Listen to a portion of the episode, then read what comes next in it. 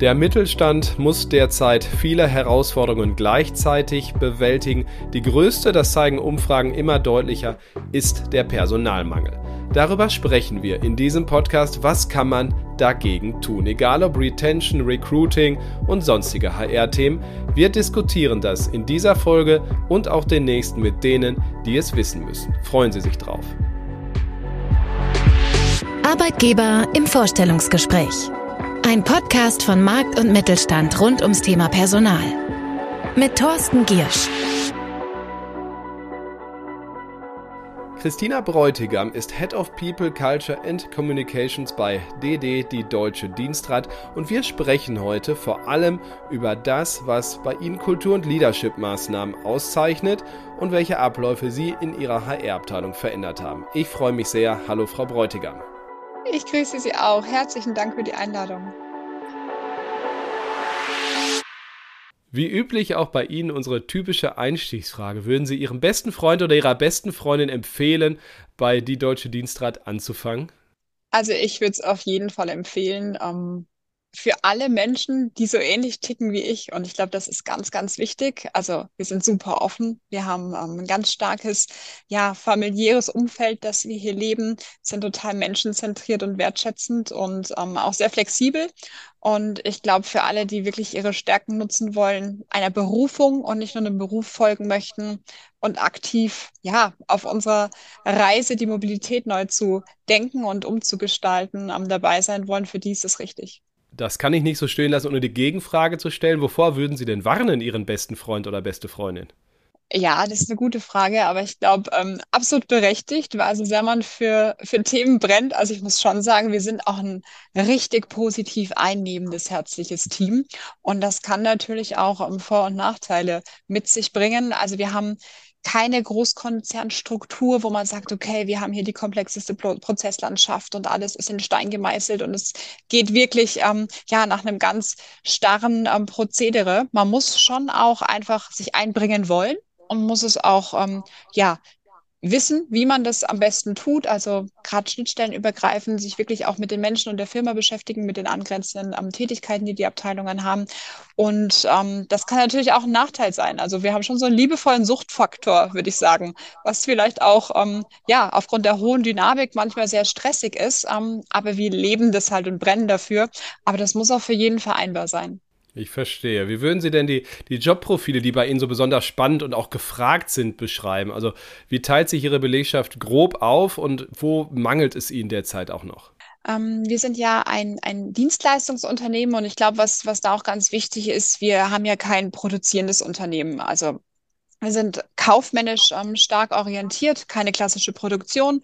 Und ähm, wir bieten im Grunde mit unserer Plattform eine Kombinations-, also Kombinationslösung im Grunde an, aus allen Dienstleistungen, die das Dienstrad Leasing ja braucht und auch mit sich bringt. Und ähm, das sind bei uns komplett die Bereiche in eigenständige Units aufgeteilt. Die sind aber alle, weil sie sich bedingen miteinander und ineinander verflochten.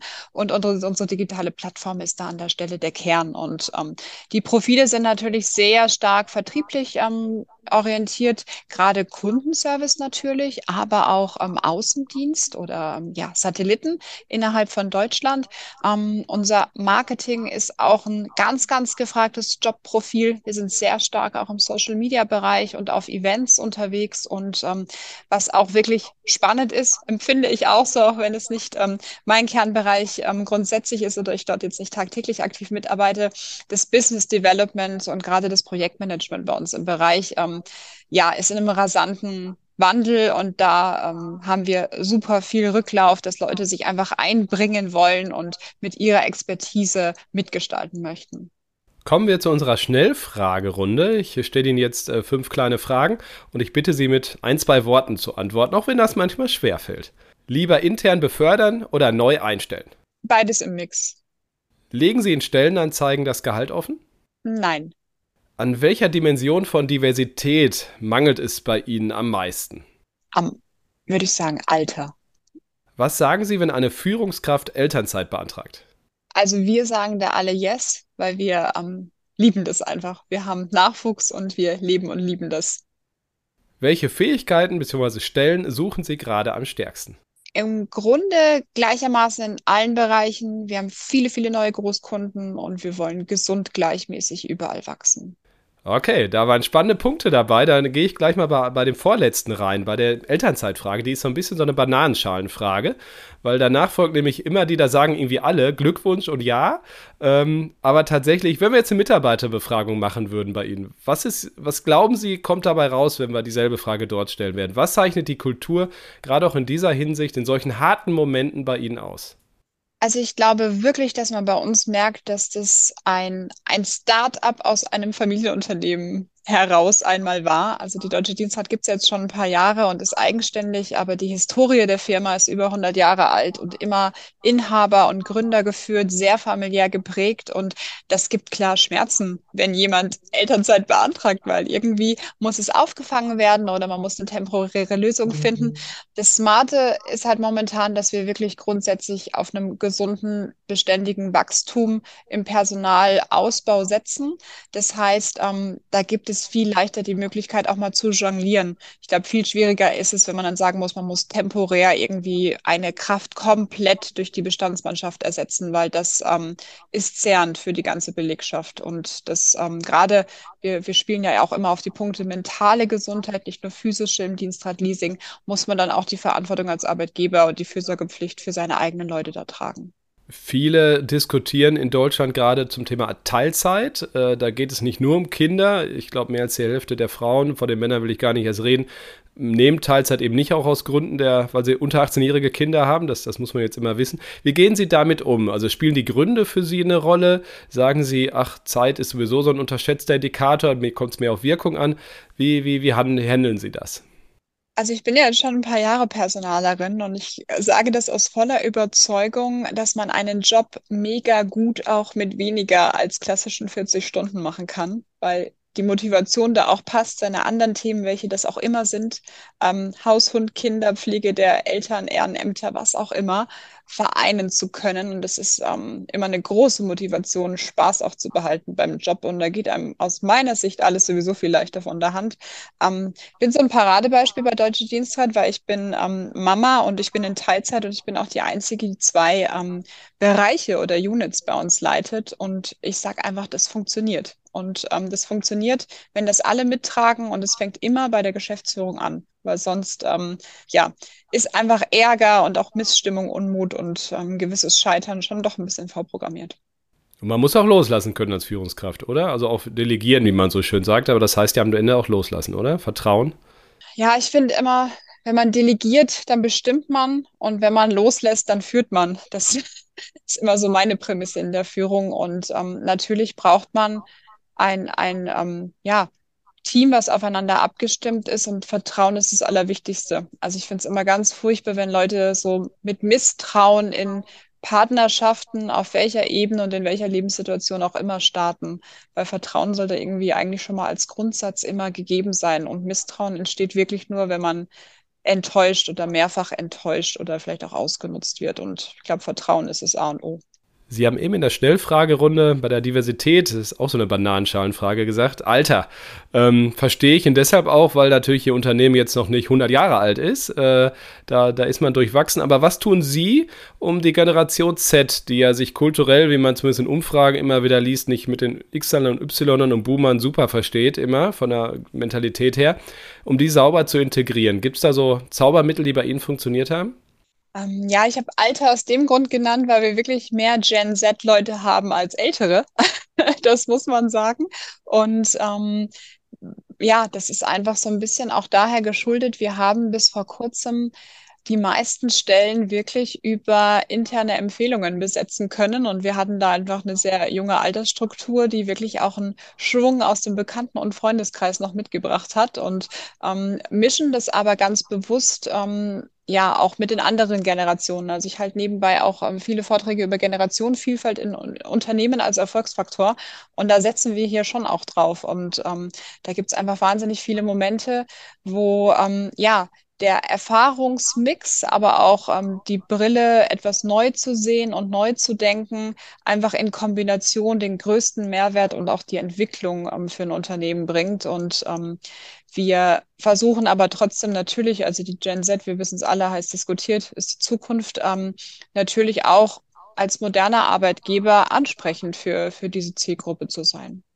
Wie stellen Sie bei sich im Unternehmen, äh, ich sag mal, das Wort Durchlässigkeit sicher? Also, dass, dass man sich schlichtweg hocharbeiten kann. Also das finde ich ganz, ganz wichtig. Ähm, es gibt viele Unternehmen und ich glaube, auch da unterscheiden wir uns wieder von, von den ähm, Konzernen, wie es auch gerade in der früheren Arbeitswelt gelebt wurde, diese klassischen einmal im Jahr Jahresgespräche und wir räumen alles dann an diesem einen Tag auf, was die anderen 364 Tage war oder ich erinnere mich vielleicht an manches gar nicht mehr.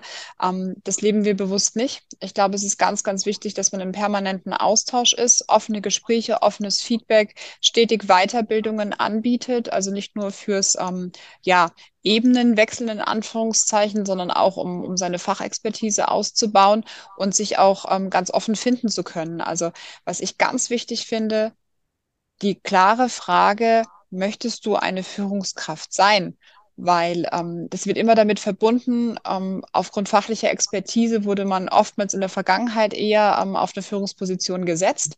Ich finde aber gerade die ähm, ja, Social Skills super, super wichtig, die Lust mit Menschen zu arbeiten, Menschen zu entwickeln, für Menschen da zu sein, ähm, da parallel zu seiner Fachexpertise auch ein offenes Auge für zu haben, Empathie, Antennen.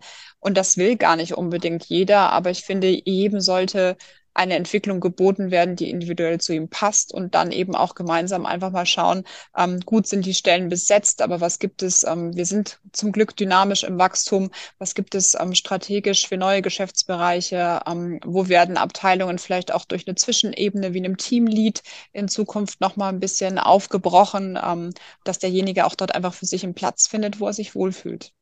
Wie organisieren Sie die Zusammenarbeit zwischen Führungskräften und Ihrer HR-Abteilung? Weil am Ende des Tages, naja, ist meine Erfahrung und auch das, was ich immer wieder höre, Führungskräfte machen so ihr Ding und die HR hat auch die Aufgaben, aber so das Zusammenspiel ist nicht mehr optimal.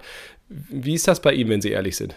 Ähm, da haben wir wirklich jetzt seit ein paar Wochen einfach, weil wir das so ein bisschen auch, also in Tendenzen zumindest empfunden haben. Und ich glaube, es ist einfach daher geschuldet, dass jeder echt in seinem Tagesgeschäft ist und man muss auch mal einen Schritt zurück machen und von außen reflektierend drauf schauen, was können wir besser machen. Ähm, wir haben jetzt seit ähm, einigen Monaten nochmal eine klare Leadership-Joe-Fix-Ebene eingezogen, dass wir uns ähm, 40-tägig austauschen. Ähm, das ist aber nicht nur ein fachlicher Austausch. Ich empfinde es als unwahrscheinlich teambildend und auch stützend, dass auch quasi diese Ebene, ich spreche eigentlich gar nicht so gerne in Ebenen, aber auch ähm, für sich eine gewisse Einheit und einen gewissen Zusammenhalt hat im Grunde. Was ich aber auch wichtig finde, ist, ähm, wir kollaborieren über, über Teams, ähm, dass man da auch zu jeder Zeit dieses Team hat, wenn mal kein Call ansteht, um sich auszutauschen. Aber ähm, dass man auch grundsätzlich nicht nur von der HR-Abteilung zu den Einzelführungskräften, sondern die Führungskräfte untereinander auch ihren persönlichen Austausch aktiv leben und dafür auch Zeit und Freiräume geschaffen werden. Das ist ja das Wichtige. Man will ja oft und kann nicht. Und ähm, das muss man pushen und fördern. Und da sehe ich auch eine Personalabteilung genauso auch wie eine vorbildliche und vorlebende Geschäftsführung im Lied. Zeit und Freiräume ist ein schönes Stichwort, gilt ja auch für die Mitarbeiterinnen und Mitarbeiter in einer Personalabteilung. Wie lassen Sie sich von Software helfen, um im Zweifel auch mehr Zeit, naja, für die Menschen zu haben? Ja, also ich glaube, Software ist unwahrscheinlich wichtig, dass man ähm, dann einen guten Partner gemäß seinen Bedürfnissen hat. Also wir sind ja auch ein, ein digitales Unternehmen. Unser Kern, unser Herzstück ist ähm, unsere digitale Plattform. Und ähm, wir leben dort auch eine Partnerschaft mit HCM for All. Und da haben wir uns bewusst zu entschieden, weil wir HCM for All als Kunde mitentwickeln können. Also ähm, HCM for All ist so gestrickt, dass sie uns ja individuelle Lösungen und Brücken bauen. Und das ist für uns echt ganz passend, weil wir das genauso bei unseren Kunden auch machen und so auch unsere Plattform ähm, momentan zur digitalen Nummer eins in der Branche entwickelt haben. Und ich glaube, das ist echt ähm, ja eine Chance für, für eine Plattform sich zu entwickeln, aber auch für den jeweiligen Kunden das Optimum für sich zu finden, was eigentlich seine eigene Organisation und auch sein Miteinander braucht. Am Ende würde ich noch gerne fragen, wie, wie, starten Sie? Also wenn ein neuer Mitarbeiterin, ein neuer Mitarbeiter zu Ihnen kommt, haben Sie so Rituale und, und Abläufe, wie das, äh, naja, in, der ersten, in den ersten Wochen gut funktioniert? Weil auch das ist ja oft ein Problem. Das ist richtig und ähm, da habe ich mir auch schon oft Gedanken gemacht, ob wir es umswitchen, gerade auch mit dem Team und mit allen Führungskräften. Aber was ich auch ganz wichtig finde, mit dem Feedback der Neuankömmlinge, weil die haben immer eine ganz tolle neue Sicht auf die Dinge und können wirklich dann in Reflexionsgesprächen nochmal sagen, wie sie sich denn eigentlich selber wohlgefühlt haben. Und da orientieren wir uns wirklich auch an dem, was funktioniert und was den, ja, auch was den Leuten angenehm ist zum Start. Ich finde ähm, diese pure Reizüberflutung am Anfang überhaupt nicht gut. Also wenn die neuen Kollegen nicht die Chance haben, richtig anzukommen.